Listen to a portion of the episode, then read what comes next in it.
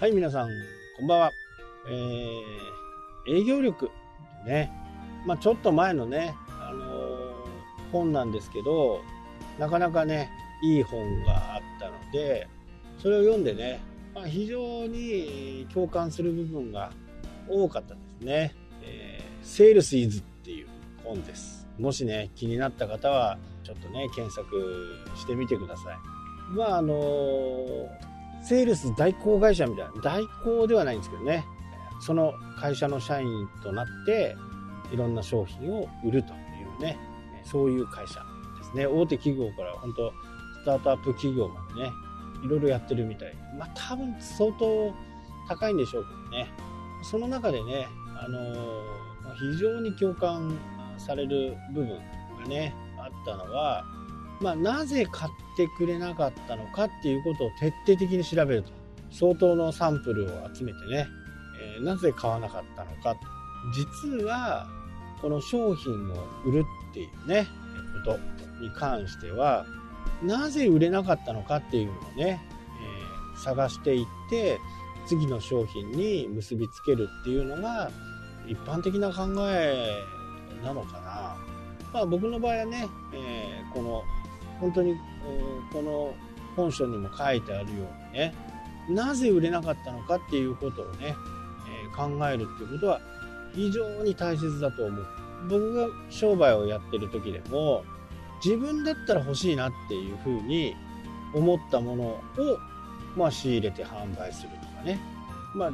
自分基準なんですよ。これを会社の利益基準にしたり売上基準にすると大抵のものは失敗します。まあ、願望でしかないですからね。実際世の中に出て、それが売れるか売れないかなんて正直わかんないですよね。でも、世界中の中、まあ日本中の中で、その商品が欲しいっていう人が一人いれば、その後ろに、その背後にね、何百人、何千人というその商品を買いたいっていう人がね、いると思ってるんですよね。まあちょっと遊びの話も入っちゃうんですけど、まあ釣りもね、実はそうで、そこで1匹釣れたら、その後ろに、その近くにね、100匹ぐらいはいるっていうふうにね、言われるんですよね。例えば何かの餌、ね、えー、今日はエビを使ってあの釣りをしようと。で、そのエビで1匹釣れたら、100匹釣れるよっていうことでもあるんですよね。だから僕自身がこの商品欲しいなっていうふうに思うことがまず一つの基準なんですよね。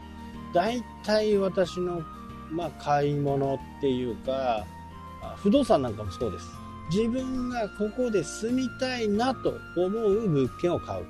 まあ、あのー、全部が全部ね、そうならないこともももちろんあるんですよ。すごい安く手に入るのね。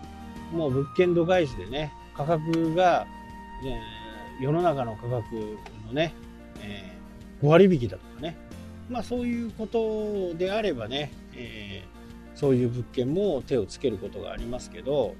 基本的には普通の価格でね、買おうというふうに思う時には、自分が欲しい物件、住みたい、欲しい物件じゃないんですよ。住みたい物件なんですよね。その物件に自分が住んでもいいのかっていう、住みたいのかっていうことで基準を決めていくんですね。だから逆を言うと自分基準なんですよ。自分が住みたいんだったら他に住みたい人いるよね。自分も住みたくないところであれば住みたい人あんまりいないよね。なので商品とかねサービスとか考える時に自分だったらこれ欲しいなっていう風な商品を作ることを心がけて。で、スタッフがね本当に多くいればなぜねこの商品をね買わなかったのかっていうことを聞けるようにするんだと。もうこれを初めからね組み込んであるんだっていうことをね書いてありましたね。でいろいろやっぱり商談をしていく。こういう商品はね御社のためになりますよと。こんな時間が短縮になりますよ。こんなに作業が楽になりますよね、そういう提案をしていくと思うんですよ。でそれでどんどんどんどん商談が進んでいって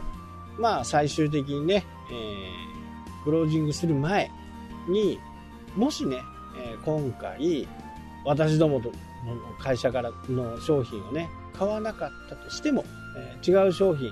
A 社うちの商品じゃない A, A 社 B 社の商品にしたとしても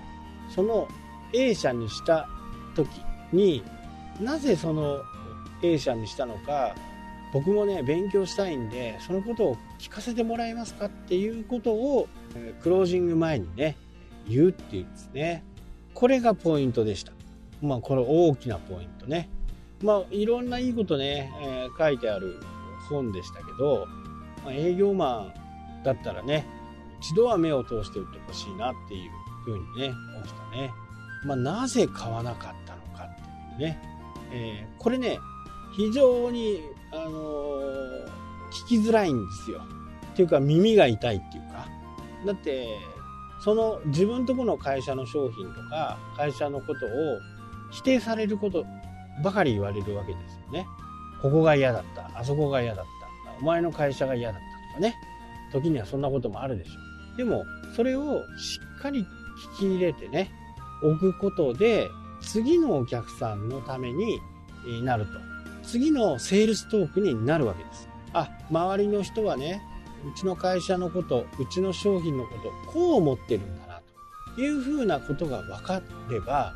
うちの商品はね、えー、周りからではもしかするとこういうふうに見られてるかもしれませんけど、実はこんないいところがあるんですよっていうふうにね、初めにデメリットから話さ話したとしたら、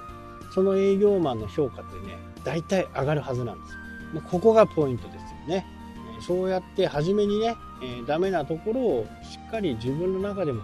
うちの会社そういうとこダメなんですよ、悪いんですよっていうことを知っておくっていうか、お客さんに、お客さんと共有しとくっていうことかな。でもね、こういういいことがあるんですっていうふうなことがね、言える。まあそういうふうに、初めにね、えー買わない理由を聞く。聞けるような状態を作っとく。まあもしかしたらね、えー、買うかもしれない。じゃあ今度は買った理由を聞く。どんなに会社が売れって言ってても、お客さんが100人いたらね、